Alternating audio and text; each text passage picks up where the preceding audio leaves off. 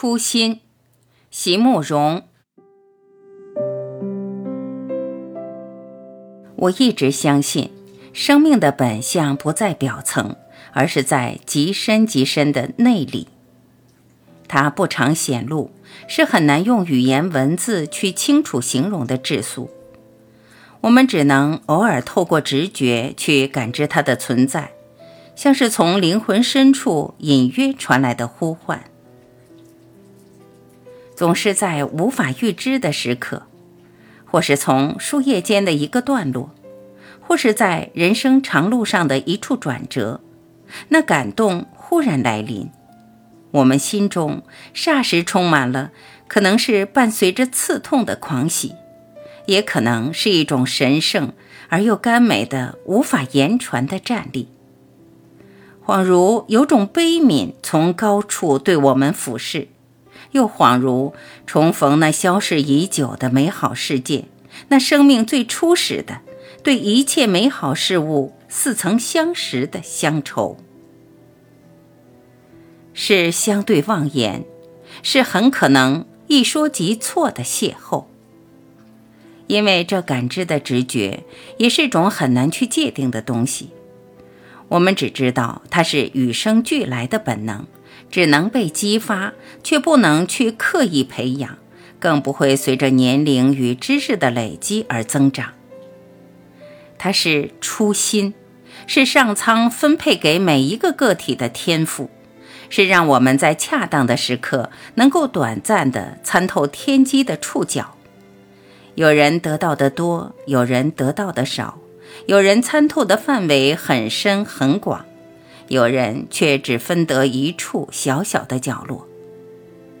我想我是属于后者。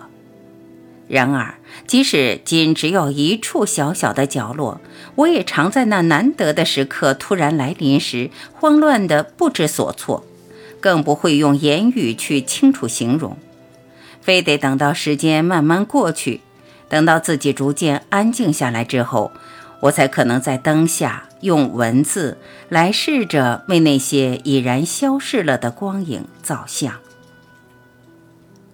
我多么希望在不断的衡量、判断与取舍之后，能够找到一种最精确的方式来表达出这种感动，以及我对于能拥有这种感动的生命的珍惜。这就是我所有的诗以及散文的创作动机。台湾的诗人向明说：“诗人越天真，写出来的诗越可贵。”我深以为然。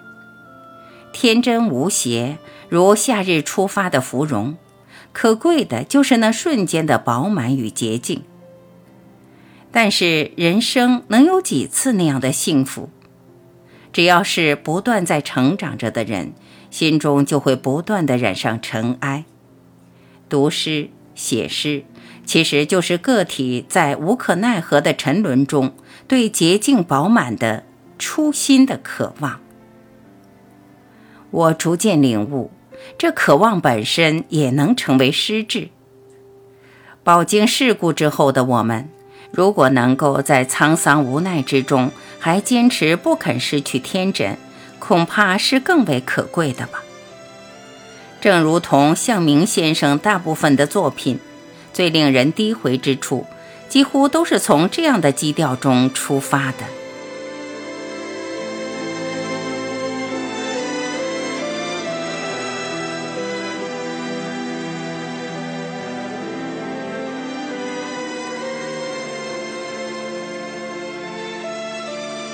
感谢聆听，我是晚琪，再会。